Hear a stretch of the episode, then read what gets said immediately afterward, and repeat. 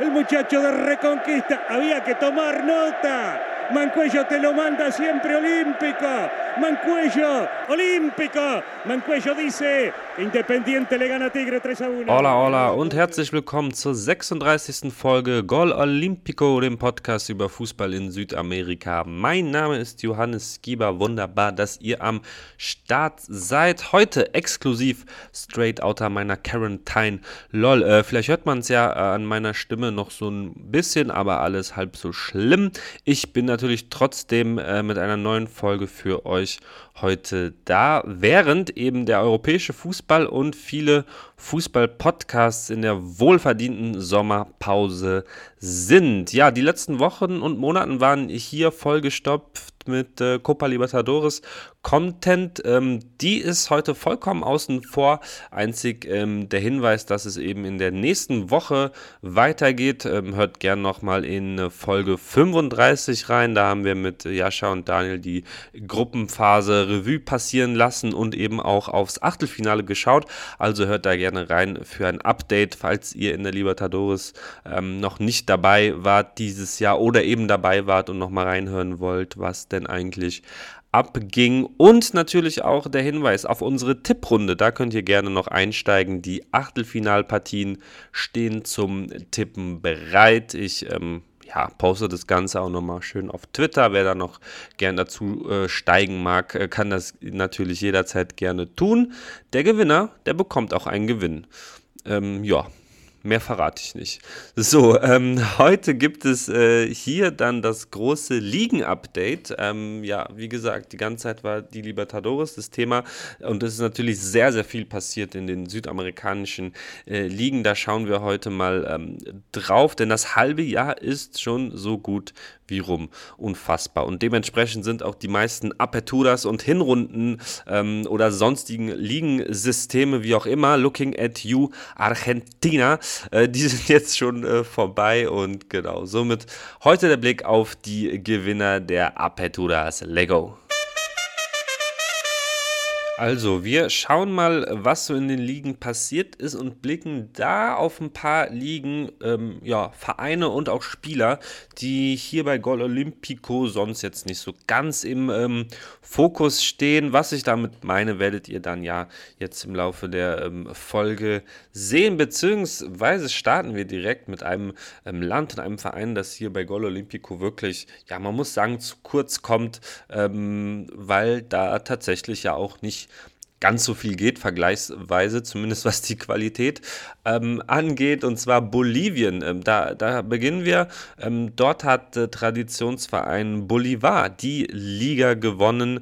Ähm, das ähm, ja, ist an sich keine Riesenüberraschung, zumal Bolivar wirklich, wie gesagt, ein großer Traditionsverein ähm, ist. Nach aber einem erfolgreichen, äh, nicht erfolgreichen 2021 war das dann jetzt mal auch wieder ähm, ja, gezeigt, dass der Verein noch da ist. Die Apertura verlief wie folgt. Es gab zwei Gruppen A8 Teams, die in Hin- und Rückspiel gegeneinander gespielt haben. Dann gab es Playoffs der jeweils ersten vier beider Gruppen. Bolivar gewann seine Gruppe schon mit, mit 10 Punkten Vorsprung, 37 Punkte, 42 zu 9 Tore.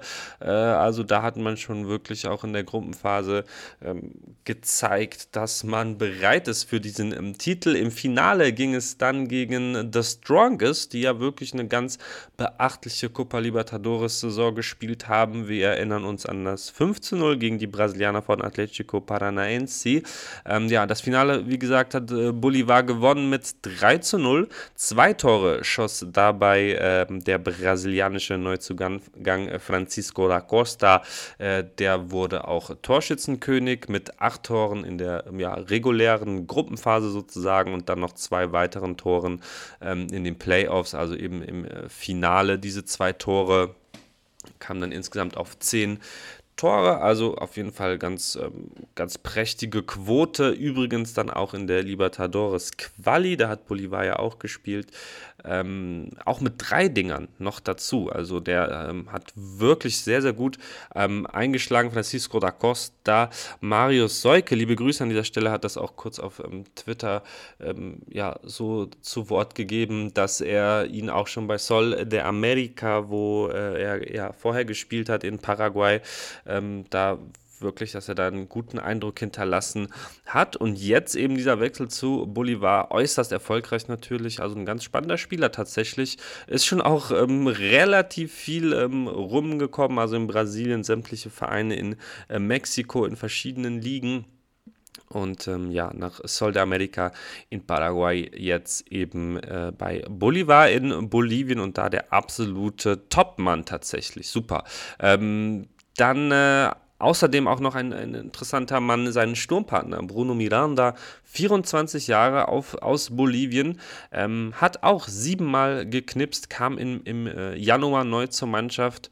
Ähm, außerdem äh, war Bolivar mit 24,4 Jahren die zweitjüngste Mannschaft in den, äh, in den Playoffs zumindest, genau.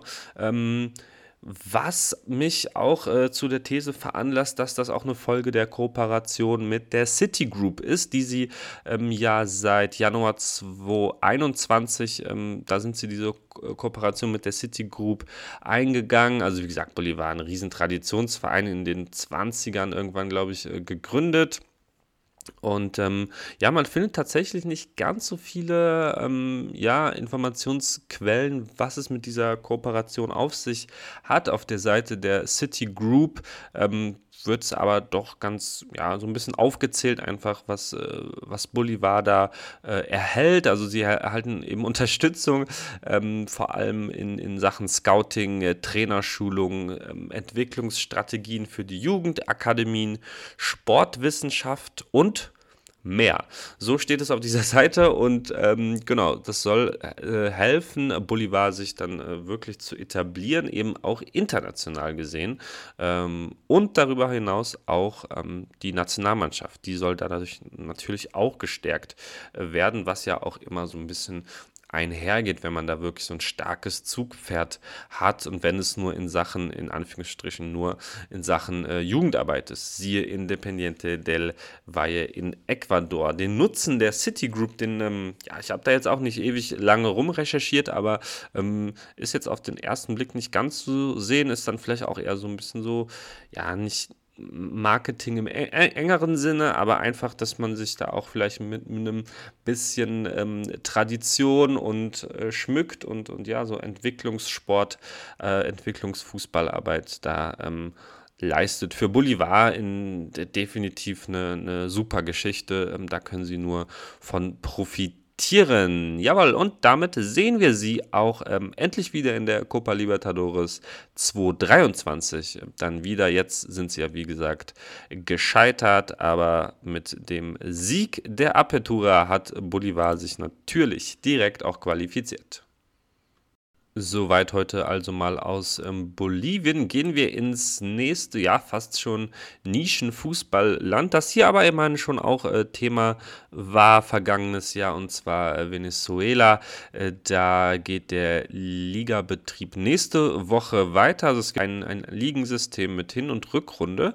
Ähm, hat sich jetzt also auch wieder dahingehend geändert. Ähm, da gab es ja auch letztes Jahr drei Gruppen mit Gruppenphase und dann Playoffs und so weiter. Ähm, hat man jetzt also radikal geändert zu einem einfachen Ligensystem nach europäischem Modell. Und ähm, genau, die Hinrunde ist rum, beziehungsweise sind sogar schon 17 Spiele äh, gespielt. Bei 16 Vereinen in der Liga ist das also schon ähm, ja, seit zwei Spieltagen ähm, sozusagen die äh, ähm, Hinrunde vorbei. Äh, schauen wir ganz kurz auf die, auf die Tabelle. Ähm, die, die äh, Tabellenführer ist Metropolitanos mit 31 Punkten äh, vor äh, Monagas mit 30 Punkten. Äh, Metropolitano ist ja auch öfter zu Gast in der Copa ähm, Sudamericana. Was auf jeden Fall auffällt, ist, dass die zwei Libertadores-Teilnehmer ähm, Táchira und Caracas wirklich ja, weit hinter ihren Erwartungen ähm, zurück. Hängen Caracas nur Zehnter, nur 14 Tore ähm, erzielt. Ähm, ja, das ist natürlich nicht ganz so stark, wie der Kader vielleicht sogar vermuten lassen würde. Und auch, wie gesagt, die Auftritte in der Libertadores. Ich schweife doch immer wieder zurück zu Libertadores. Verdammt. Ähm, auch gar nicht ganz, also nicht, nicht ganz so schwach. Ähm, Tachida immerhin auf Rang 4 und ja, noch in, in Lauerstellung fünf Punkte hinter dem ähm, ersten. Was ganz interessant ist, oder beziehungsweise wer ganz interessant ist, ist ähm, Giovanni Bolivar. Das ist ein 20-jähriger Stürmer von ähm, Deportivo La Guaira. Die sind wiederum ähm, siebter, waren letztes Jahr ja in der ähm, Libertadores und der Junge, der trifft auf jeden Fall wie am Fließband. 15 Spiele, 9 Tore, 2 Vorlagen dazu, 4 Spiele in der Südamerikaner und 2 ähm, Vorlagen. Das ist schon wirklich ordentlich, eine ordentliche Quote, gerade für ähm, ja, so einen jungen Stürmer bei einem Verein, der jetzt gerade zurzeit nicht in der Spitzengruppe irgendwie am Start ist. Ähm, ja, wurde bei La Guaira ausgebildet, hatte schon seine Zeit bei ähm, DC United, kam da aber nicht zum Zug. Auch eine, eine Laie ähm, war da innerhalb ähm, der USA da, aber ähm, ja, hat anscheinend seine Entwicklung, ja, was heißt nicht gut getan, beziehungsweise ähm, gab es dann einfach den Schritt Anfang des Jahres zurück ähm, nach Venezuela ähm, wo er jetzt auf jeden Fall zündet. Und das hat mich nämlich überrascht. Ähm, bei transfermarkt.de hat er eben den äh, höchsten Marktwert der gesamten Liga mit 600.000 Euro. Das ist wirklich beachtlich, ähm, zumal ja auch einige Spieler wie eben Gerson Chacon, das Top-Talent von Tachida, ähm, oder Samson Akinola, der, der Stürmer aus, aus dem Benin von Caracas, ähm, die ja wirklich auch klasse, ähm, klasse Kicker sind, von denen ich ja einen höheren Marktwert hätte erwartet. Aber ähm, ja, Giovanni Bolivar ist der teuerste Spieler, Spieler in Venezuela und auf jeden Fall auch mal ein ähm, ein Blick wert. Jawohl. Soweit ähm, aus Venezuela. Gehen wir mal in ein Land, das wir auch hier so gar nicht so oft eben ähm, besprechen, nämlich Peru. Da läuft noch die Apertura ein paar Spieltage lang und FBC Melga steht da an der ähm, Tabellenspitze. Also ähm, Melga hat jetzt quasi in der Nacht von Freitag auf Samstag sein 17. Spiel absolviert. 18 Spiele werden absolviert, dann ist die Apertura ähm, vorbei. Man ist jetzt gerade mit sechs Punkten Vorsprung, aber die zweitplatzierten Sport Huancayo, die sind auf ähm, ja, sind auf Rang 2 mit 34 Punkten, aber haben noch ein Spiel weniger. So, das wollte ich sagen. Ähm, der Blick daher absolut auf FBC Melga, die sind nämlich mega, mega interessant. Vor rund einem Jahr ähm, habe ich auch schon mal über sie gesprochen, weil sie auch eine gute Südamerikaner gespielt hatten, sich dann aber nicht qualifiziert hatten fürs Achtelfinale. Dieses Jahr ist das anders, ähm, kommen wir aber gleich äh, drauf zu sprechen. Ähm, erstmal ganz kurz die, ähm, der Blick auf die Ex extrem starke Form. Also Melga an der Tabellenspitze in Peru hat äh, wettbewerbsübergreifend ähm, 13 der letzten 15 Spiele ähm, gewonnen unfassbares Ding. Ähm, sind heimstark, haben zwölfmal in, in Folge zu Hause gewonnen. Also das ist quasi jedes Spiel in 2021, äh, 2022 und ich bin mir sicher, dass sie auch in 2021 ähm, da ein paar Siege hatten. Also die, die, die äh, äh, Siege in Folge sind wahrscheinlich noch viel länger. Wir schauen aber natürlich jetzt erstmal nur auf, auf dieses Jahr. Also zwölf Heimsiege in Folge, sieben Ligaspiele in Folge ohne Gegentor. Äh, also unglaublich starke Statistiken äh, von, von Melga. Und jetzt eben auch in der Copa Sudamericana spielen sie im Achtelfinale gegen äh, Cali. Sie konnten sich nämlich qualifizieren. Wie gesagt, alle Heimspiele gewonnen und da eben auch gegen ähm, die äh, zwei starken Mannschaften, einmal aus äh, Argentinien, aus Avellaneda, Racing. Da haben sie auch zu Hause gewonnen, zu einem Zeitpunkt, wo die Gargonetta wirklich richtig gut drauf war, konnte Melga sie stoppen zu Hause geiles Ding.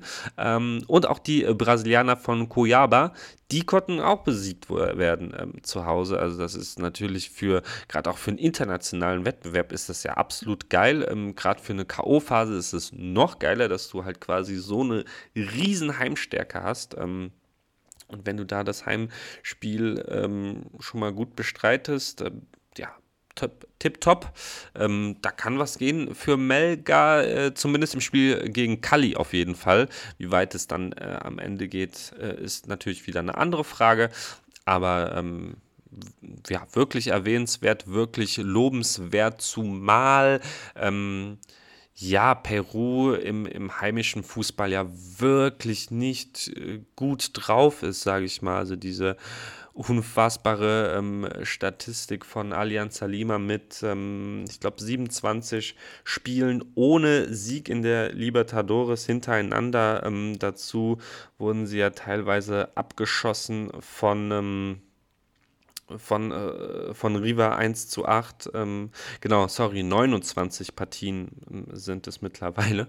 Da kann man bei den ganzen äh, sieglosen Partien schon mal äh, durcheinander kommen.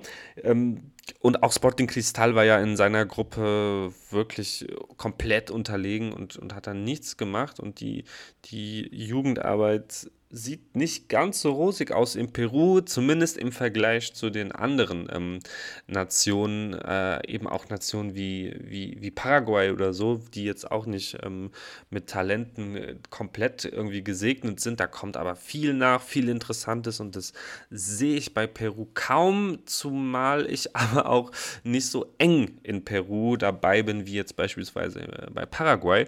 Ähm, aber trotzdem, man sieht es ja eben an den internationalen Ergebnissen. Man äh, jetzt mit äh, Cerro ist ja auch schon wieder erneut im, im Achtelfinale der Libertadores wie schon letztes Jahr und ja, Peru kann da leider nur von träumen, dass sie da auch mal einen Starter im Achtelfinale haben. Ähm, schauen wir ganz kurz äh, auf den Kader von, äh, von Melga. Da brauchen wir nicht auf jeden einzelnen Spieler eingehen, zumal ich natürlich auch nicht jeden einzelnen Spieler ähm, kenne. Aber jetzt wird es ein bisschen äh, schwer mit der Aussprache.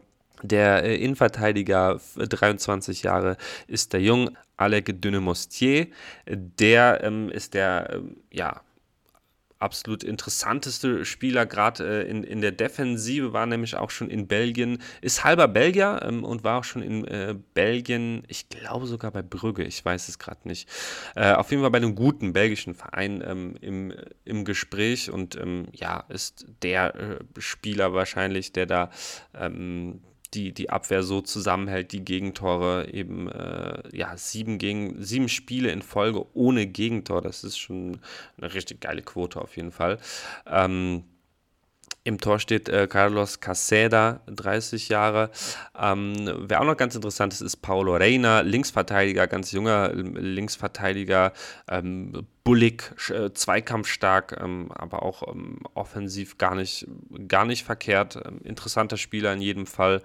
Ähm, das, das sind so die, die defensiv zu erwähnendsten ähm, Spieler, würde ich sagen. Im Mittelfeld ähm, kenne ich die Spieler auch nicht so gut, als dass ich da ähm, jetzt euch was äh, zu erzählen würde. Im Sturm sieht es dann auch wieder ähm, anders aus. Da haben wir äh, Bernardo Cuesta, der 33-jährige Argentinier ähm, der der Rekord-Torschütze von Melga ist, also schon seit mehreren Jahren da spielt und in absoluter Regelmäßigkeit äh, betrifft. Dann haben wir auch äh, Luis Iberico da, 24 äh, aus Peru, der auch Nationalspieler ist ähm, und ja, eben zusammen mit, mit äh, Cuesta eigentlich so ein ähm, starkes, starkes Sturmduo ist. Und dann haben wir jemanden da, der wieder erstarkt ist, und zwar ähm, Kevin Quevedo, 25 rechts außen, äh, natürlich auch ein Peruaner, ähm, der als riesen, riesen Talent oder ja, als relativ großes Talent gehandelt wurde, viele äh, Durchhänger hatte jetzt in den letzten ein, zwei Jahren und ähm, jetzt richtig am Start ist. Ähm, zwei Tore, äh, sorry, vier Tore und drei äh, Torvorlagen ähm, in der Liga bisher gegeben, äh, unter anderem eben auch ähm, das fasst es auch dann gut äh, zusammen. Wie gesagt, der Sieg jetzt äh, letzte Nacht von Freitag auf Samstag gegen Atletico Grau, da hat ähm, Quevedo Cuesta die ja, Vorarbeit geliefert und Cuesta, Cuesta hat das Tor geschossen. Und das sind ähm, gerade so die zwei Spieler, die vorne drin bei Melga so den Unterschied machen. Auch wenn das Lieblingsergebnis von Melga ganz klar das 1 zu 0 ist, das haben sie wirklich sehr, sehr oft ähm, bestritten dieser Ligasaison. Und ähm, ja, so sieht es dann auch aus, dass sie höchstwahrscheinlich die Apertura äh, gewinnen werden, was auch schon mal ein Riesenerfolg ist. Ähm, und dann, wie gesagt, in der Südamerikaner mit so einer riesigen ähm, Heimstärke. Ich sage es nochmal, zwölf Heimsiege in Folge und insgesamt äh, 13 der letzten 15 Spiele gewonnen. Wirklich großartig und da muss sich Deportivo Cali auf jeden Fall warm anziehen, ähm, gerade wenn es nach Peru ähm, geht. Und dann äh, schauen wir mal, wie sich Melga weiterhin schlägt und eben auch in der Liga äh, weiterhin äh, schlagen wird, wenn es dann auch vor allem in die Klausura geht, ob sie das dann äh, bestätigen können. Dann noch ein kleiner Fun-Fact am äh, Rande. Der Führende der Torschützenliste in Peru ist äh, links außen Luis Benitez, 25 Peruaner vom zweitplatzierten Sport Huancayo mit neun Treffern. Und der, und das ist der ähm, einzige Fun-Fact, den ich hier eigentlich sagen wollte, ähm, der ist laut äh, Transfermarkt bei der deutschen Spielerberaterfirma Sports 11 Berlin oder Berlin, wie auch immer, ähm, unter Vertrag. Also, falls da jemand aus der zweiten Bundesliga oder so interessiert ist, der Weg zum äh, absoluten Führenden der Torschützenliste Perus, Luis Benitez, ist nicht ganz so weit. Ähm, vielleicht kann da ja mal der ein oder andere anklopfen. Winterpause ist auch in Chile bzw. in der Liga. Herbstmeister wurde Colo Colo, aber drei Vereine haben die gleiche Punktzahl. Ähm, und dann schauen wir auch mal ganz kurz auf die äh, Tabelle eben. Äh, Colo Colo, wie gesagt, an der Spitze 29 Punkte aus 15 Spielen, 8 Siege, 5 Unentschieden, zwei Niederlagen und genau dieselbe Quote hat äh, Nublense und Union Española. Also drei Vereine mit 29 Punkten an der Spitze in Chile. Colo Colo mit dem absolut besten ähm, Torverhältnis. Sie haben 29 Treffer äh, geschossen. Das ist der beste Sturm der Liga. Und dann haben sie auch nur 10 Gegentreffer bekommen. Das ist die beste Defensive der Liga, aber dennoch ist es äh, nur, in Anführungsstrichen, nur die Punktgleichheit mit eben äh, Nublense und Union Española. Insgesamt habe ich ja auch oft äh, in den letzten Wochen über Colo Colo, äh, ja, vor allem besonders positiv ähm, geredet und deswegen äh, wollen wir mal auf die beiden anderen äh, Vereine schauen, äh, Nublense und Union Española. Und zwar haben beide zwei ganz, ganz interessante ähm, Sturmtalente in ihren Reihen. Zwei Chilenen und Beide sind 19 ähm, Jahre ähm, jung und haben ein oder das ein oder andere Mal getroffen, aber dennoch mit etwas unterschiedlichen ähm, Ausgangslagen. Einmal haben wir ähm, Vincente Conelli von äh, Union Española, der hat äh, vier Tore geschossen, zwei als Joker, insgesamt acht Einsätze, vier vom Beginn und ja, eben vier als ähm, Joker. Ähm, ja, ein äh, wirklich interessanter äh, Stürmer, also das Mittelstürmer einfach äh, ganz, äh, ganz klassisch fast, ähm, hat ähm, ja ein, ein Tor erzielt, einfach äh, per, per Schuss außerhalb des 16ers, schöner Flachschuss in die, in die Ecke, dann ähm, ein, ja, ich habe es mal Doppelschuss genannt, aus relativ spitzem ähm, Winkel, auch so ein relativ harter Flachschuss, den der Torwart ähm, abgewehrt hat und dann genau wieder auf, äh, auf Connelly zurückkam dann hat er nochmal abgezogen und dann hat er ähm, getroffen. Also ja, zeigt in seinen Aktionen sehr, sehr viel Willen, feine Schusstechnik, äh, viel Schusskraft, ähm, großes Selbstbewusstsein für einen 19-Jährigen, gefällt mir ganz gut. Ähm, ein, ein Treffer, den er erzielt hat, war so ein bisschen kurios, so ein bisschen äh, reingestochert. Da war er so im, im Laufduell gegen äh, den Innenverteidiger und der, den äh, herauseilenden ähm, Torhüter, aber konnte sich da durchsetzen, tolles Durchsetzungsvermögen ähm, dass er da so einen so ein Ball in so einer Situation noch ins Tor befördert.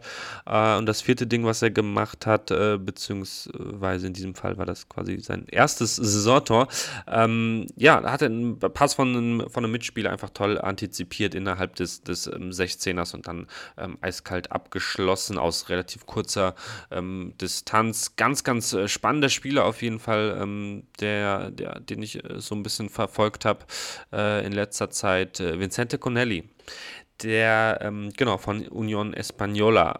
Der andere im Bunde, den ich euch unbedingt ähm, vorstellen möchte, ist ähm, Alexander Aravena von Ljubljence, beziehungsweise ist er bis zum Ende der, äh, des Jahres von Serienmeister Universitat Católica nur ausgeliehen. Ähm, ja, die sind übrigens, Universitat Católica, ähm, zurzeit nur auf Rang 10, 10 Punkte hinter dem Spitzentrio und ja, so wird wahrscheinlich die Meisterserie von vier Meisterschaften in Folge hoffentlich endlich mal ähm, reißen. Sehr schön. Äh, das aber nur bei The Way. Zurück zu Alexander Aravena. Ähm, ja, tolles, junges ähm, Sturmjuwel. Definitiv. Er spielt äh, ja in der Regel so als, als ähm, Außenstürmer, sowohl links als auch recht, rechts, äh, zieht aber auch oft ähm, ohne Ball in die Mitte, lauert im Strafraum und hat darüber hinaus auch das ein oder andere Spiel auch ähm, äh, in der Sturmspitze schon absolviert. Ist also sehr, sehr flexibel im Angriffsspiel auf jeden Fall. Er hat bisher alle 15 ähm, Ligaspiele mitgemacht, elf Spiele von Beginn an, viermal eingewechselt, ähm, sechs Treffer hat er gemacht. Allerdings ein bisschen kurios, er hat nur in drei Spielen getroffen. Äh, Im ersten Saisonspiel zum äh, genau zum 1 zu 1 beim 2 zu 1 Sieg gegen den Audax Italiano. Da traf er mit einem ja, sehr platzierten Kopfball nach einer Flanke.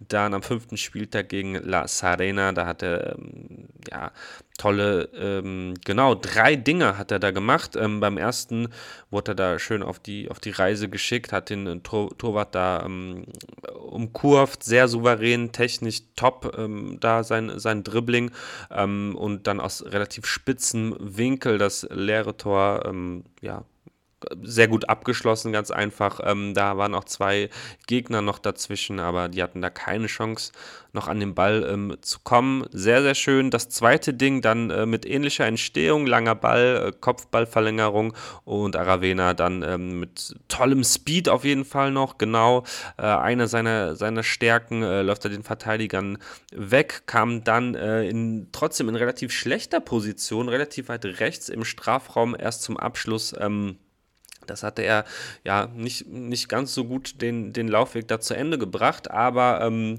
ja, auch da hat er eine seiner weiteren Qualitäten gezeigt. So ein flacher, platzierter Abschluss, ähm, eiskalt verwandelt. Torwart da ähm, ja, mit, mit wenig Chancen, auch wenn das quasi äh, der Schuss aufs kurze Eck ähm, ging vielleicht nicht ununhaltbar, aber ähm, kein, kein Muss-Ball für den, für den Torhüter. Ähm, hat Aravena stark äh, gemacht. Das äh, dritte Tor dann äh, in diesem Spiel gegen La Serena äh, ja, war sehr, sehr glücklich. Da wurde er quasi von seinem äh, Kollegen Fernando Cordero angeschossen an seine Hacke und äh, von da ist der Ball dann ins Tor abgefälscht äh, worden. Trotzdem dann sein Ding sozusagen. Daher ja, drei Tore in einem Spiel, trotzdem natürlich ähm, ja, sehr, sehr gut. Und dann das dritte Spiel, in dem er ähm, äh, getroffen hat. Und ja, wir erinnern uns, der Chilene ist von Universidad Católica ausgeliehen und dann, wie könnte es anders sein, macht er zwei Buden gegen seinen Stammverein Universidad Católica beim 4 zu 0 Sieg von Nublense. Ähm, ja, da spielte er wieder genau als Mittelstürmer beim ersten Tor, ähnlich wie das erste Tor ähm, gegen La Sirena, schön freigespielt, lauert da halt oft ähm, eben auf der, auf der Höhe der Abseitslinie, spekuliert da viel und ähm, ja, wenn der Ball dann richtig kommt, ist er dann äh, auf und davon und weg, da, da holt ihn dann kaum einer mehr ein. Ähm, ja, wenn das Zuspiel stimmt. In diesem Fall waren es aber auch ja, ein katastrophales Stellungsspiel von äh, Katholikas ähm, Innenverteidiger. Das darf da nicht unterschlagen werden. Ähm, ja, so konnte auf jeden Fall Aravena ähm, ins 1 zu 1 gegen den Torhüter gehen und da auch wieder seine Klasse zeigen. Wie eben schon erwähnt, wieder schön umdribbelt. Eine Finte hier, einen da ähm, nach rechts äh, vorbeigelegt und dann einfach nur noch eingeschoben. Das war dann das 2 zu 0 in diesem Spiel.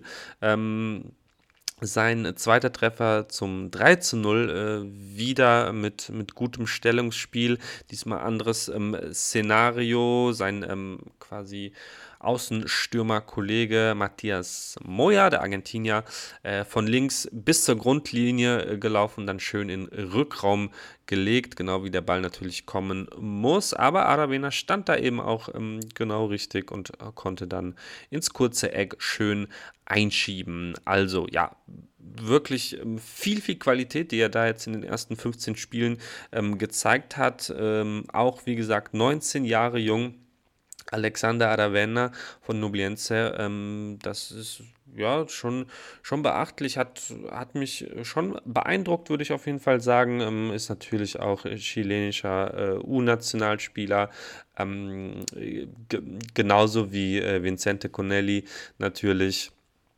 Ähm, und ist dann auch so ein bisschen, weil ich ja auch oft die chilenische Nationalmannschaft so ein bisschen ja, kritisiere, dass mir die ganze Kaderauswahl dann nicht, nicht gefällt und überaltert und eben ähm, ja nichts, nichts Neues, obwohl eben Neues da ist und allein diese zwei Spieler sind, äh, sind da ein toller Beweis für. Natürlich hat man in der Sturmspitze mit Barton Diaz jetzt ein, eigentlich ähm, für die nächsten Jahre erstmal einen vorne drin, der da ähm, gesetzt ist. Das könnte auf jeden Fall schwer werden für äh, Vincente Conelli. Bei Alexander Aravena ist es wiederum so, dass er eben auch viel, wie gesagt, außen spielt und da äh, perspektivisch eine geile Rolle spielen könnte, gerade wenn man jetzt äh, eventuell mal einen Un Un Umbruch ähm, einleiten würde in Chile, ähm, wäre das ein Mann, mit dem man auf jeden Fall äh, ja, bauen könnte. Also jetzt nicht natürlich ähm, so eine gute Halbserie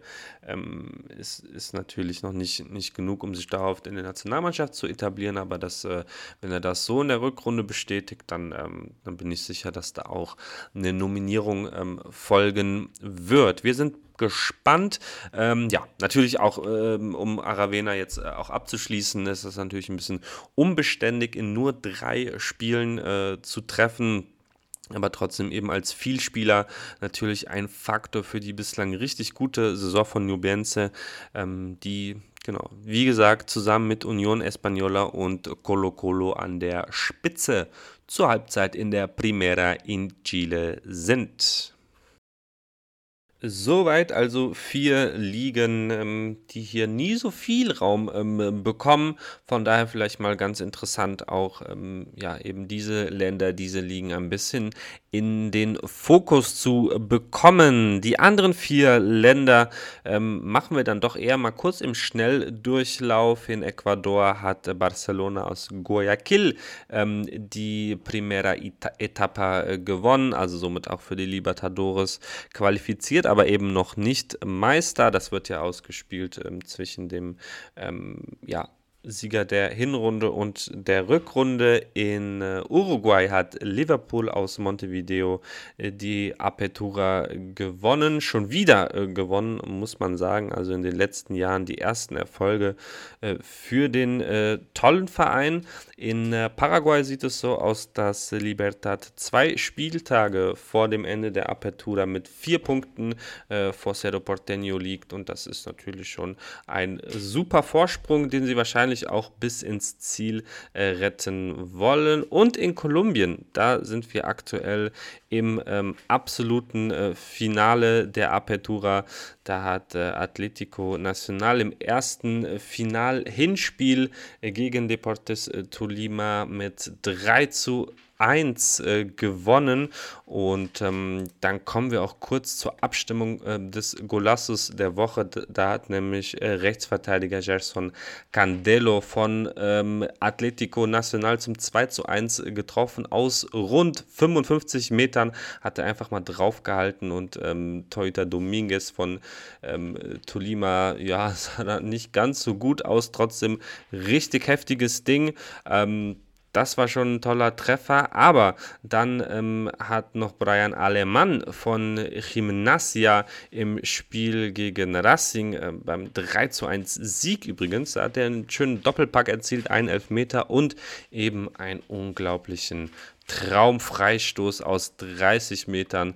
Das wäre der andere Kandidat für das äh, Golasso der Woche. Ich poste die beiden Tore unter den Twitter-Post zu dieser Folge und dann könnt ihr da abstimmen. Äh, Würde mich freuen, wenn ihr mitmacht. Ich tendiere ganz leicht zu, äh, zu Alemann, aber kann natürlich auch äh, verstehen, wenn ihr da Candelos äh, 55 Meter Hammer ähm, eher wählen wollt. Ich bin gespannt, schaut euch das an. Soweit also die acht Nationen. Aber natürlich, wenn ihr richtig gezählt habt, ähm, wisst ihr, dass da noch zwei Nationen fehlen aus Südamerika. Und zwar ähm, zunächst einmal ähm, schauen wir jetzt nochmal nach äh, Brasilien äh, und schauen da auf ähm, ja, eine Tabellenkonstellation, die ich das lauernde Mittelfeld ähm, genannt habe. Und zwar sind das die Plätze 6 bis 9, die alle vier ähm, 18 Punkte auf dem ähm, Konto haben und ähm, auf jeden Fall auch mal einen Blick wert sind. Zum einen ist das auf Rang 6 Fluminense, bei denen ich mir wie bei den anderen drei Vereinen ähm, drei Spieler rausgesucht habe. Einmal ähm, bei Fluminense Hermann Cano, der Stürmer, der ähm, ja Anfang des Jahres aus der zweiten Liga von Vasco da Gama kam, hat jetzt mittlerweile sieben Tore auf seinem Konto, ist Zweiter der Torjägerliste mit seinen 34 Jahren der Argentinier und ein absoluter äh, Stammspieler und mit der Erfolgsgarant ähm, der Mannschaft aus äh, Rio de Janeiro. Dann äh, natürlich Luis Enrique, ähm, der ich, so, so habe ich das Video, was ich gesehen habe, zumindest interpretiert, ähm, jetzt sein letztes Spiel, zumindest Heimspiel für Fluminense gemacht hat, wurde da emotional von den Fans ähm, irgendwie verabschiedet. Also er ist da, hat noch die Ehren Ehrenrunde ähm, irgendwie äh, gedreht. Also ich lege jetzt nicht meine Hand äh, für ins Feuer, dass es jetzt sein letztes Spiel für Fluminense war, aber das kann natürlich schon ähm, sehr gut sein, zumal er ja zu Betis Sevilla wechselt. Das steht ja schon fest ähm, und ich habe jetzt nicht nochmal mal in den Kalendern geschaut, ob da noch ein Spiel ansteht. Und ja, ich, ich habe ja jetzt eigentlich ähm, ein Jahr lang äh, in jeder dritten Folge von ihm ähm, geredet. Ein absolut geiler Spieler. Ähm, der, der, ja, wo soll man anfangen, wo soll man aufhören? Natürlich eine herausragende ähm, Technik, sehr äh, dribbelstark, ähm, aber auch gerade so ein Blick ähm, für, für bestimmte Räume, vor allem mit dem Ball, was eben seinem Dribbling eben so ultra gut tut und das so sehenswert eben auch ähm, macht und hat sich vor allem ähm, gesteigert äh, im, im letzten halben Jahr beziehungsweise auch zum Ende des ähm, Jahres 2021, was die Effektivität an, ähm, anbelangt. Also äh, hat öfter getroffen, öfter Tore vorbereitet ähm, hat ähm, ja auch noch so ein besseres Gefühl dafür bekommen, wann er ähm, abschließt, wann er selber abschließt, wann er nochmal den Ball abgibt, ähm, macht das Ganze nicht mehr so hektisch wie noch zu Beginn. Ähm, das war zu Beginn auch schon richtig gut, aber jetzt ist, hat man gemerkt, dass er eben ähm, ja fast, fast irgendwie monatlich noch einen Step äh, weiter ist, das ist natürlich klasse, das ist wunderbar ähm, anzusehen und ähm, war einer meiner absoluten Lieblingsspieler der Liga. Und jetzt ja zu Betis Sevilla ist auch, auch ein super Wechsel, gefällt mir richtig gut. Ich mag Betis zum einen, zum anderen ist es glaube ich genau so, so ein äh, Level von Verein, ähm, was, was Luis Enrique ähm, zwar noch nicht hat, aber erreichen wird, wenn er die Vorbereitung damit äh, gut mitgeht, äh, Spielzeit bekommt und so weiter, dann kann er sich da schnell etablieren, das traue ich ihm zu. Wird aber eine schwere erste Saison für ihn. Das in jedem Fall, zumal die Konkurrenz äh, bei Betis ja auch nicht gerade gering ist. Und ja, Fluminense muss dann eben schauen. War ja auch so ein bisschen die Folge dessen, dass ähm, Fluminense sich nicht für die Libertadores qualifiziert hat, obwohl sie damit eben kalkuliert haben. Ähm, ja, wahrscheinlich wäre Luis Enrique dann vielleicht sogar trotzdem gegangen, man weiß es nicht. Jetzt ist es auf jeden Fall so, das Geld ist da und somit sind alle irgendwie so ein bisschen zufrieden. Und ähm, ja, Fluminense brauchte aber gar nicht so äh, traurig sein wegen des Abgangs. Natürlich sollten sie das, denn Luis Enrique ist ein geiler Kicker.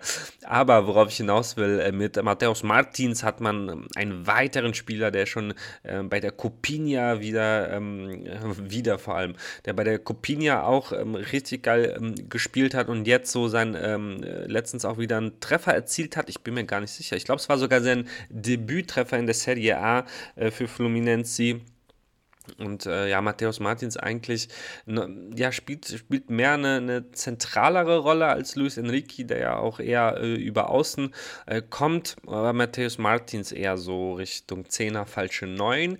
Aber ähm, ja, zur Umschulung kann das natürlich was, ähm, was werden, wenn es äh, Fluminense aber weiterhin im 3-4-2-1 spielt, ist das, ähm, was Luis Enrique eben dann auch gespielt hat in der 2-1 äh, mit John Arias, dem Kolumbianer, ist das eine Position, die Mateus Martins da ausfüllen könnte perspektivisch. Und ja, wenn er da jetzt schon Spielzeit bekommt, jetzt schon trifft, ähm, ist es eine runde Sache. Ähm, also so ein, so ein Angriff Arias, Martins und vorne Kano ähm, könnte sich auf jeden Fall sehen lassen. Fluminense auf Rang 6. Auf Rang 7 Aufsteiger Botafogo aus Rio de Janeiro ebenfalls. Ähm, da schauen wir natürlich auch auf äh, drei sehr interessante Spieler. Einmal Edison, 23 Jahre jung, fünf Treffer hat er bislang erzielt und ist der Top-Scorer natürlich, der Top-Torschütze seines Clubs und ist ja eigentlich auch nur so, so ein Sinnbild für die, für die Überraschung. Mit ihm habe ich jetzt nicht so wirklich gerechnet hatte ich nicht auf dem Zettel Edison. Ähm, genauso, dass äh, Botafogo jetzt ähm, na, nach, äh, ja, wie viele wie viel Spiele haben wir denn gespielt?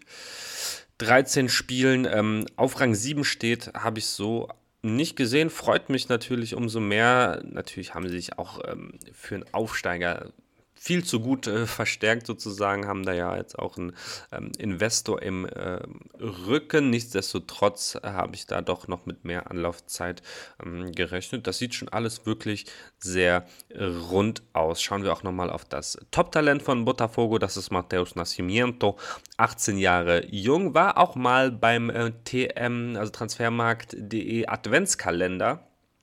Richtig geil. Ich glaube sogar im letzten Jahr Genau, das müsste 221 gewesen sein. Äh, ja, wilder Dribbler mit wilden Ideen, äh, grandioser technischer Ausführung seiner wilden Ideen, aber das, das, das meine ich absolut ähm, positiv. Ähm, sehr unbekümmerter Spieler, ähm, ja, hat jetzt neun Einsätze, größtenteils als Einwechselspieler, noch ohne Scorer.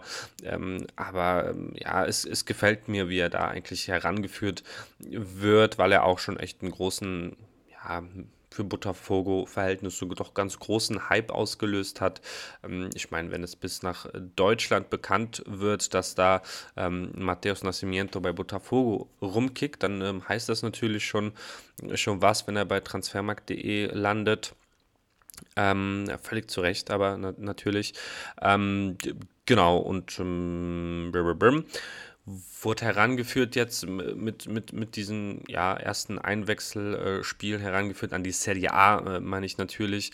Ähm, genau, und wenn jetzt da noch einige Star Stammelf-Einsätze, Startelf-Einsätze ähm, folgen, dann tut ihm das natürlich noch besser und dann wird auch irgendwann dann der Ertrag kommen mit einem Türchen, mit einer Vorlage und so weiter. Ähm, da mache ich mir gar keine Sorgen. Mateus Nascimento, äh, weiteres Riesentalent ähm, das ausgeliehen ist von äh, Palmeiras, Patricky de Paula, ähm, ja, jetzt so langsam endlich der stammzentrale Mittelfeldspieler. Ähm, bei den letzten beiden überragenden Siegen von Botafogo gegen Sao Paulo und Inter war er die kompletten äh, 90 Minuten auf den Platz. Allein das ein Statement, zumal in den vier Spielen vor diesen zwei Siegen gegen St. Paulo und Inter gab es vier Niederlagen und bei diesen vier Niederlagen war Patricki äh, nur neun Minuten auf dem Platz. Ähm, und das ist natürlich eine Verbindung, die sich so äh, nicht leugnen lässt und, und äh, die man sehen muss und die eine große Aussagekraft hat. Ich will das natürlich auch nicht zu ähm, äh, groß jetzt aufbauschen, aber Patricki mit einem enormen Impact bei, bei Botafogo, wenn er da auf dem Platz steht, ist da der, ja, der beste Spieler, würde ich sagen. Ähm, ragt heraus. Ähm, ja, bei, bei diesen zwei, äh, zwei Siegen gegen diese zwei Top-Mannschaften, Sao Paulo und Inter, ähm, da natürlich auch ein äh, super äh, wichtiger Mann äh, gewesen, gute Spiele gemacht und ähm, das ist natürlich klar auf der einen Seite, weil er so ein Riesentalent hat, auf der anderen Seite, ja, es ist nach so einem Wechsel aus ähm, Palmeiras zu Botafogo nie klar, ob man sich ähm, dann so bestätigen kann ähm, mit dem, was man eben kann. Aber das hat äh, Patricky absolut ähm, geschafft. Also von daher ähm, ist da wirklich sehr, sehr viel Positives zu berichten von Botafogo, die zurzeit auf Rang 7 sind. Auf Rang 8, da müssen wir mal in den Süden von Sao Paulo, nämlich nach Santos zum FC Santos, die auf Rang 8 liegen. Wie gesagt, auch punktgleich mit Fluminense und ähm, Botafogo. Natürlich müssen wir da über äh, Marcos Leonardo sprechen. Ähm, der Vierter der Torschützenjägerliste ist mit seinen sechs Treffern und ähm, von Spiel zu Spiel natürlich äh, ja, besser wird äh, und, und auch eben einige Spiele hat, wo er gar nicht auftaucht und dann trotzdem sein Tor macht. Ähm, das war vorher auf jeden Fall noch nicht so bei ihm, ähm, dass er dann, ja, dass er gerade im letzten Jahr noch zu oft zu verkappt war. Also wenn es mal nicht so läuft, dass er dann irgendwie komplett verschwunden ist. Ähm, ja, aber immer seltener sieht man ihn nicht, weil er ähm, also so ein so, so wichtiger ähm, Teil des Spiels äh, des FC ähm, Santos ist und ähm, ja, das, das größte Talent vom FC Santos und einer der Top drei Talente, ohne jetzt genau drüber nachzudenken, ähm, des, des Landes aktuell, also der oder der, der Liga, sagen wir es mal so. Ähm, ohne, ohne zu zögern würde ich das so sagen. Und ja, wunderbar. Ähm, Kaiki, das äh, große Innenverteidiger-Talent, hat sich bei Fabian Bustos noch nicht so ganz äh, durchsetzen können, hat nur wenige Einsätze. Ja, jetzt hat er einen Einsatz äh, bekommen und zwar im äh, Pokal-Achtelfinale, also der Copa do Brasil, äh, bei den Corinthians aus Sao Paulo. Und da hat Santos direkt mal vier Dinger eingeschenkt bekommen. Ähm, ja, also kein ganz so gutes ja, Comeback äh, kann man es jetzt auch nicht nennen, aber endlich mal wieder ein Startelf-Einsatz für Gaiki und dann, ja, vier Dinger kassiert. Das ist natürlich nicht schön. Muss man dazu aber auch sagen, dass äh, Santos in Unterzahl spielte. Ja, Vinicius, Vinicius Sanocello ähm, hat da die rote Karte bekommen. Ähm, ja, und deswegen ist es auch sehr interessant. Heute in der Nacht von Samstag auf Sonntag spielt die Corinthians gegen den FC Santos, nur eben in der Liga, also zwei Spiele direkt hintereinander, nur wenige Tage. Ähm, der zwei großen Traditionsvereine überträgt übrigens auch Sport Digital heute live. Vielleicht mache ich auch noch einen kleinen Post zu beiden Aufstellungen. Das gebe ich mir natürlich. Ähm, und äh, hoffen wir mal, dass das Spiel dann auch ähm, anders ausgehen wird. Ja, ich habe jetzt gesagt, zu jedem Verein ähm, suche ich mir drei Spieler aus. Zum FC Santos könnte ich natürlich jeden einzelnen durchgehen. Aber ich möchte äh, Leo Baptistao besonders positiv herausheben, weil ich den so, so oft kritisiert habe. Bei der Vorschau äh, zur Serie A habe ich das schon so bisschen positiver gesehen. Und ja, zuletzt äh, muss man wirklich sagen, dass er sich da äh, ja nicht nur festgespielt habt, sondern eben ähm, auch komplett überzeugt mit seiner Leistung und auch eben mit seinen Scorern. Hat jetzt in der Liga in zehn Spielen vier Tore und zwei äh, Torvorlagen äh, gegeben. Das ist ähm, eine absolute okay Quote und dazu mit, mit seiner Qualität, die er ähm, ja, zweifelsfrei äh, hat. Auch endlich das, äh, was, was er kann, hat jetzt zuletzt gegen Red Bull Bragantino einen Doppelpack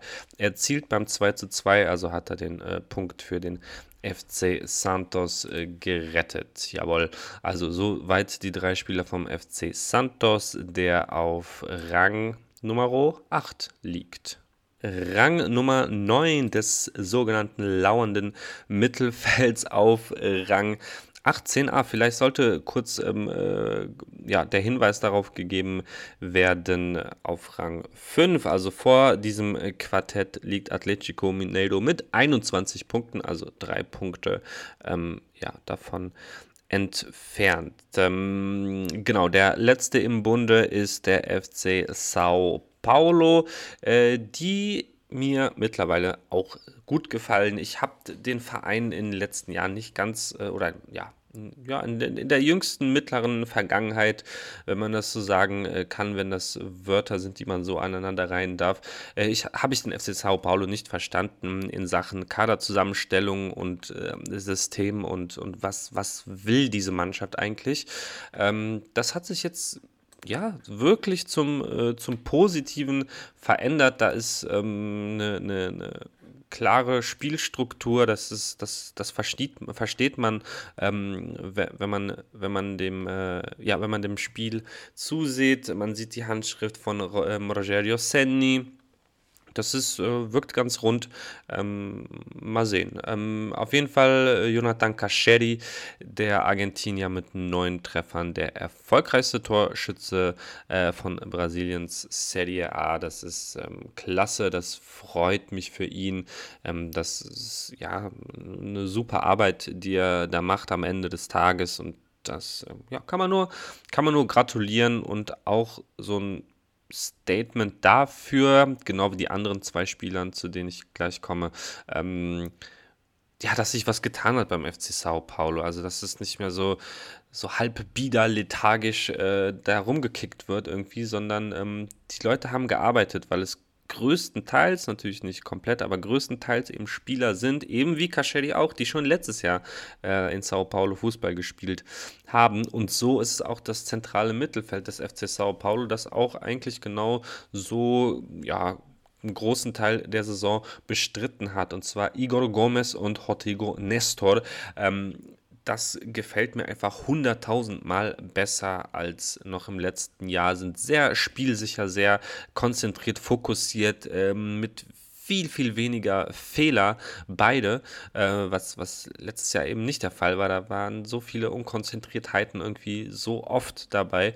Ähm, Gomez ist 23, Nestor ist 21 und da sieht man die schlechte letzte Saison hat beiden in ihrer Entwicklung dann doch irgendwie gut getan, möchte ich sagen. Ähm, es wurden eben die richtigen Schlüsse äh, gezogen, sie sind gestärkt zurückgekommen ähm, und haben dann mit Rogerio Senni vielleicht auch genau den richtigen Trainer dazu äh, bekommen. Kann ja auch sein. Ähm, ja, dass, dass äh, Igor Gomez und Rodrigo Nestor äh, Talent und Qualität haben, das ist natürlich unbestritten. Ähm, war aber eben letztes Jahr viel zu selten leider zu sehen und jetzt sieht man es eben auch wieder viel, viel öfter. Klasse, Glückwunsch, freut mich, FC äh, Sao Paulo. Ähm, dann noch ganz, ganz kurz der Blick auf drei weitere Vereine ähm, aus äh, Fortaleza und Ceará nämlich äh, Fortaleza, die sind ähm, 19.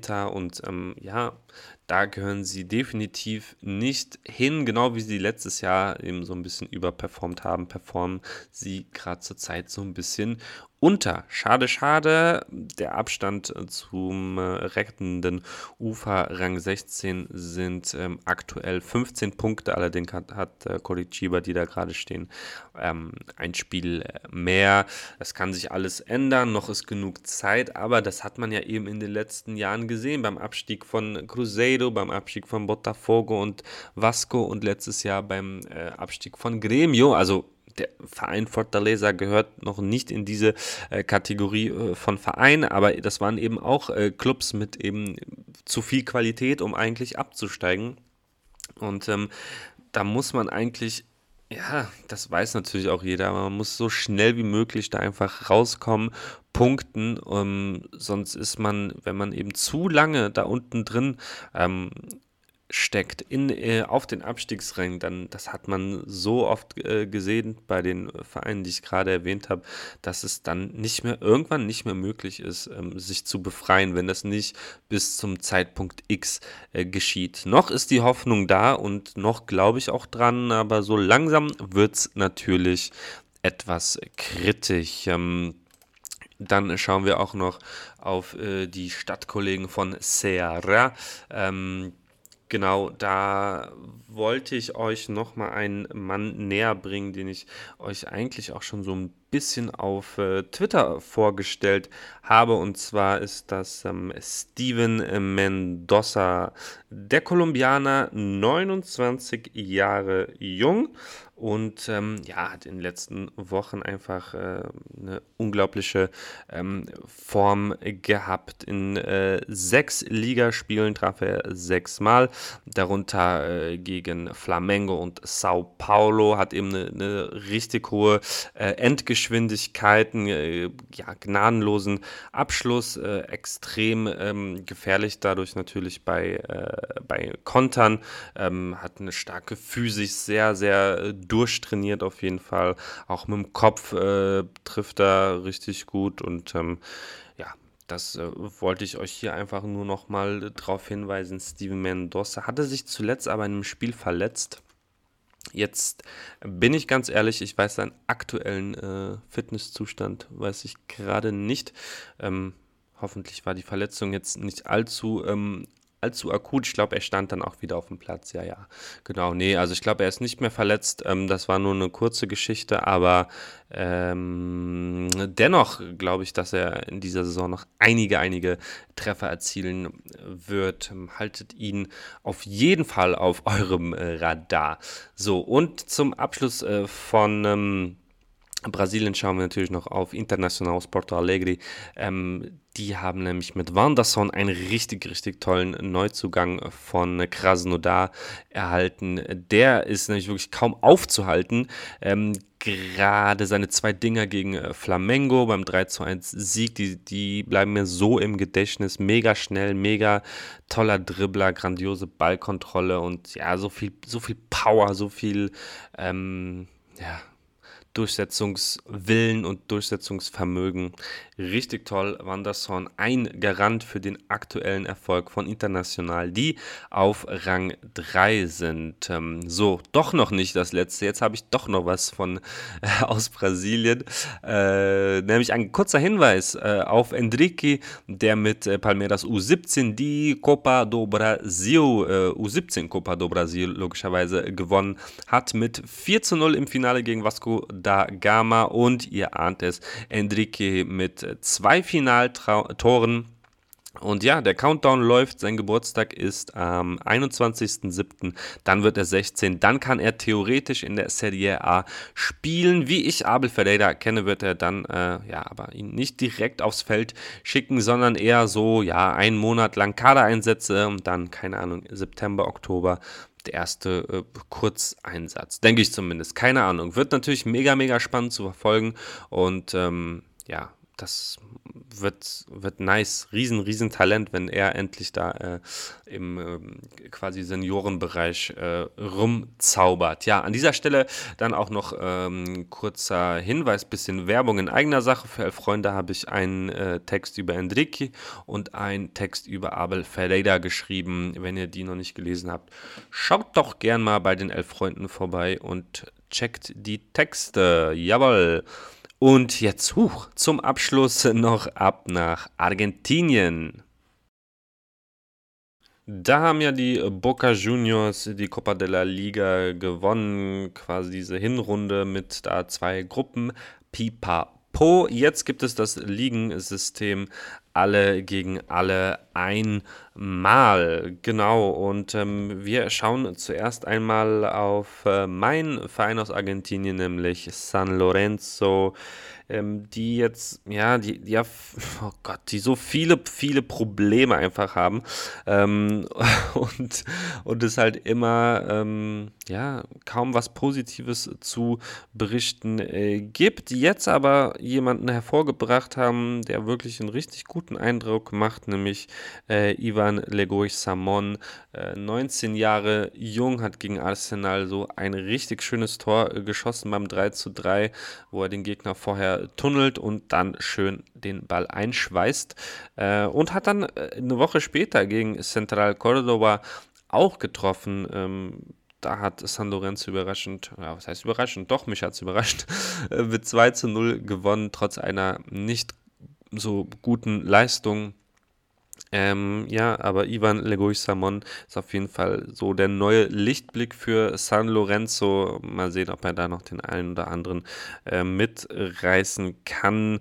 Aber so wie der Kader sich jetzt darstellt, wenn es so bleibt, ähm, ja, große, große Wundertüte, halt viele junge, aufregende Spieler, aber die, die noch nicht, finde ich, das gezeigt haben, ähm, dass sie da irgendwas wesentlich Positiveres ähm, machen können als ähm, zuvor. Natürlich sollten sie das Vertrauen bekommen, gar keine Frage, bin ich immer ein großer Verfechter davon, aber da muss, müssen einfach noch so ein paar Ergänzungen ähm, folgen. Bin mal sehr gespannt. Ähm, also zumindest, wenn man auch mal wieder wenigstens Südamerikaner spielen will oder so. Ähm, um den Abstieg zu verhindern, wird das, äh, wird das auch so reichen mit den ganzen Talenten. Da bin ich natürlich optimistisch. Ähm, ja, schauen wir uns mal weiter an in den ähm, nächsten Wochen. Dann äh, Carlos Tevez ist neuer Trainer bei Rosario Central, das nur ein paar Wochen nach Bekanntwerden seines oder Bekanntgabe seines Karriere Endes. Und ich muss sagen, ähm, also sein Debüt gegen Chiminassa hat er zwar verloren mit 0 zu 1, aber Chiminassa ist einfach freaking gut drauf. Das haben sie ähm, ja leider 1 zu 0 verloren und es waren ähm, Ansätze dabei, die mir schon ähm, ja, besser gefallen haben als, als bei den desolaten, teilweise desolaten Auftritten ähm, zuvor. Ähm, im Tor hat er nichts geändert. Gaspar Servio, das ist auch dann äh, am Ende des Tages zu wild, der Torwart, ähm, hat ja unter Maradona bei den Dorados Sinaloa in Mexiko gespielt, dann äh, in Guarani bei Paraguay da auch schön, eine schöne Zeit gehabt und jetzt eben unter Carlos Tevez bei äh, Rosario. Ähm, dazu letztens äh, hat er wieder ein Elfmetertor ähm, geschossen als Keeper. Dann bei der Niederlage gegen Welles hat er, ähm, da, da war äh, Carlitos noch nicht äh, Coach, aber da war er schon auf der äh, Tribüne. Im Übrigen, das nur by the way, ähm, genau, bei der Niederlage gegen Welles hat Gaspar Servio so einen richtig kapitalen Fehler sich geleistet, ähm, der dann zum Gegentor äh, geführt hat, um dann kurz danach so eine unfassbar Weltklasse-Parade zu zeigen. Äh, ja, Gaspar Servio finde es ein absolut faszinierender Spieler. Ich, ich mag ihn. Ähm, da, da passiert irgendwie immer was, wenn er, wenn er am Start ist. Und ähm, ja, in, äh, in dem Fall gegen Velez ist es nicht gut ausgegangen. Jetzt gegen Riminassa konnte da ähm, auch nichts ausrichten. Aber ähm, ja, das ist schon, ist schon äh, ja, ganz, ganz funny, was man in so einer Karriere Fußballkarriere alles, alles erlebt, wer da der Trainer ist, wo man spielt. Ähm, coole, coole Sache auf jeden Fall. Ähm, eine Sache, die äh, Tevez direkt geändert hat, ist, äh, den äh, 19-jährigen Gino Infantino in die Mannschaft zu schmeißen. Endlich, muss man sagen, hat er auch ganz gute Akzente ähm, nämlich geliefert. Der 19-Jährige spielt äh, ja, als Außenspieler, rechts außen, links außen. Ähm, und mm, ja, klar, auch auch wieder ähm, das, das Unbekümmerte, das, das ähm, ja, ein starker, starker Dribbler, abschlussstark, noch, noch nicht so ganz, aber ja, kann auch Freistöße schießen und, und einfach äh, kreative Elemente, die du bei ähm, Rosario spätestens jetzt mit dem Abgang von äh, Emiliano Vecchio zu Racing, ähm, die du da einfach nicht mehr hast. Und dann äh, ist es einfach äh, schön zu sehen, dass Infantino da wieder auf dem Platz endlich ähm, steht. Also seine erste Partie jetzt bei diesem äh, Liga Professional de Football Turnier, äh, wie auch immer man ähm, das, das jetzt äh, als Ligensystem oder so äh, bezeichnen mag. Ähm, ja, das war auch so eine Änderung von Tevez, aber noch, noch äh, kam jetzt nichts Zählbares ähm, dabei herum. Schauen wir mal. Äh, Rosario jetzt nach fünf Spielen nur auf Rang 24 von 28. Ähm, dazu haben die anderen paar Vereine hinter denen noch nicht fünf Spiele absolviert, können also noch ein bisschen abrutschen. Also es wird direkt eine richtig schwere Aufgabe äh, für ja, diese erste Trainerstation von Carlitos. Ähm, aber ja, wir, wir warten mal ab. Vielleicht kommen dann auch mal ähm, Ergebnisse äh, rum, die uns überraschen. Und äh, wer weiß, ist, vielleicht ist Tevez ja auch schon ein richtig ähm, geiler Coach, hat aber meines Wissens nicht die, die ähm, nötige Lizenz äh, quasi, die, die man braucht in der ersten, ersten Liga. Da ähm, betrete ich aber jetzt hier gerade mit meinem gefährlichen Halbwissen äh, Bereiche, die ich nicht ganz, wo ich nicht ganz genau weiß, wie es da aussieht, aber meines Wissens hat der West nicht die erforderliche Lizenz und ist dann zwar offiziell, also quasi faktisch der Trainer, aber nicht eben ähm, offiziell. Der äh, angesprochene Gegner von Rosario bei ähm, dem Debüt von Carlos Tevez als Coach von Rosario Central, Gimnasia, ähm, haben gewonnen durch ein Tor von dem Paraguayer Ramon Sosa. Und was war das für ein Tor? Ein langer Ball, eine richtig feine, touchy Annahme. Richtig, richtig geil. Äh, und ein schöner Abschluss noch äh, direkt hin, hinten dran 22 Jahre jung, haben den ja von äh, Olympia verpflichtet. Und das war gefühlt so ein bisschen risikobehaftet. Also ich habe mich natürlich gefreut, weil ich ihn schon bei Olympia äh, gefeiert habe auf jeden Fall. Ähm, aber er hatte halt eine starke Debüt-Zeit ja, mit oder eine starke Apertura und dann in der Klausura eigentlich kaum mehr was gezeigt, keinmal mehr gescored, viel weniger Einsätze gehabt. Aber Gimnasia hat ihn trotzdem verpflichtet und ähm, es läuft bei ähm, Ramon Sosa. Das ist äh, ja einfach, einfach schön zu sehen, macht Spaß und sei ihm einfach vom, vom Herzen gegönnt und auch so ein so ein bisschen auch das äh, Symbol für den Aufstieg äh, Gimnasias, die ja jetzt mit äh, elf Punkten aus fünf Spielen zurzeit Erster sind. Allerdings haben Jules äh, und Co. da noch ein Spiel ähm, weniger in der Hinterhand, aber nichtsdestotrotz ist das schon, schon mal erstmal ja, ein richtig starker Saisonstart. Äh, Sosa mit einem Tor und einer Vorlage aus seinen zwei bisherigen äh, Partien äh, in diesem Turnier, hat in, der, in dem vorherigen Copa de la Liga Turnier ähm, vier Tore und drei Vorlagen gegeben, also auch gute Zahlen, die er da vorweist und halt eben ähm, technisch so, so her herausragend äh, und, und schön, schön äh, beim Spielen zuzusehen ja, das ist einfach für, für beide Seiten, sowohl für Ramon Sosa als auch für Gimnasia, eine, eine richtig schöne Geschichte ist, äh, diese Verpflichtung von Ramon Sosa. Et läuft. Ähm, so, schauen wir auch noch kurz auf zwei Talente aus ähm, Argentinien, die äh, auf sich aufmerksam machen. Vor allem ist das ja der Shootingstar zurzeit. Ähm, vor allem eben, wenn man auf die nicht Top-Top-Vereine schaut. Und zwar äh, Matthias González von Banfield, 20 Jahre jung, rechts außen geboren in Buenos Aires, also ein waschechter Porteño, wie aus dem Nicht, jetzt einfach da, letztes Jahr mit neun unauffälligen Kurzeinsätzen, dann lange nicht im Kader, also ohne, komplett ohne Einsätze bei der äh, Copa de la Liga, dem Turnier im ersten halben Jahr, weiß ehrlich gesagt nicht, was, äh, was war, ob er verletzt war oder äh, was auch immer.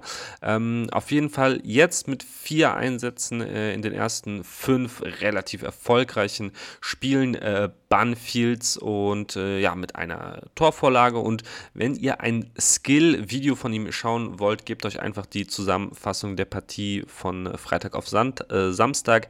Banfield gegen äh, Baraka Central da ist äh, González eigentlich in, in jeder Szene so sehenswert äh, beteiligt, dass man eben ja von einem äh, Skill-Video hier sprechen kann. Großartiger Fußballspieler, äh, steiler Aufstieg äh, gerade, finde es immer richtig nice, sowas dann so äh, mehr oder weniger live mitzubekommen, so unerwartet. Ähm, Matthias González von Banfield und ja, natürlich muss ich dann auch unbedingt über Ezequiel Sebachos von ähm, Boca reden reden. Großartiger junger Flügelspieler, ähm, der ja jetzt auch noch äh, Gonzales auf jeden Fall schon noch was äh, voraus ist. Äh, der, der hat ja schon äh, klar, letztes Jahr Einsätze gehabt, jetzt in der Preseason im Januar, da bei, diesem, äh, bei diesen Vorbereitungsturnieren gezeigt, dass er da das Level von Boca hat, was, was man braucht für eine Stammformation.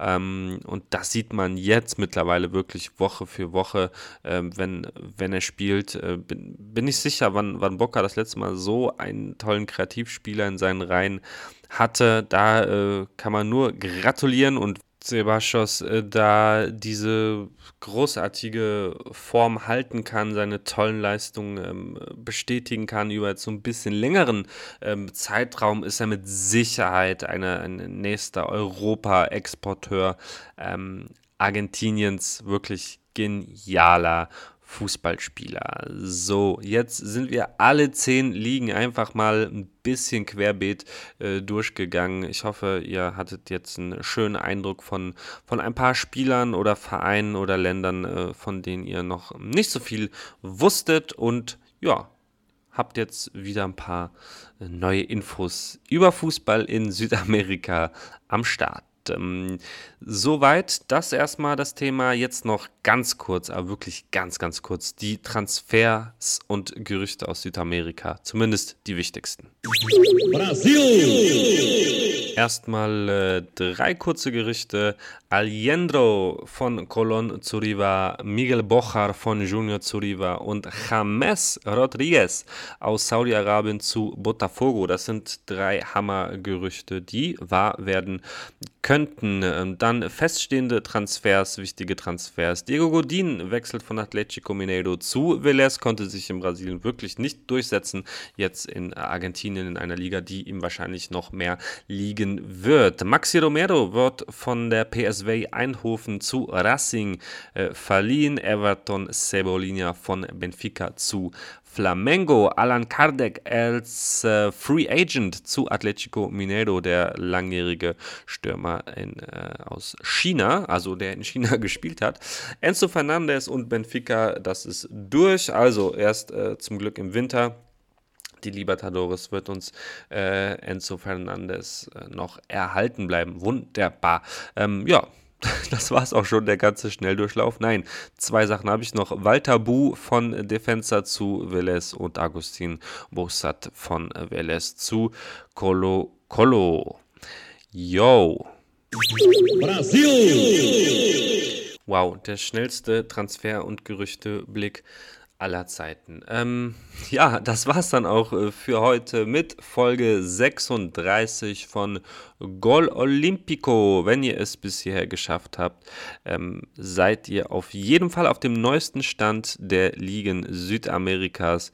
Nicht vergessen, nächste Woche gibt es dann endlich wieder Copa Libertadores und Copa Sudamericana, die ihr auf ähm, Sport Digital, die zeigen Emelec gegen Atletico Mineiro und Boca gegen die Corinthians und The Zone verfolgen könnt. The Zone überträgt äh, die Copa Sudamericana mit Nacional Montevideo gegen Union Santa Fe sowie Sao Paulo gegen Universidad Católica.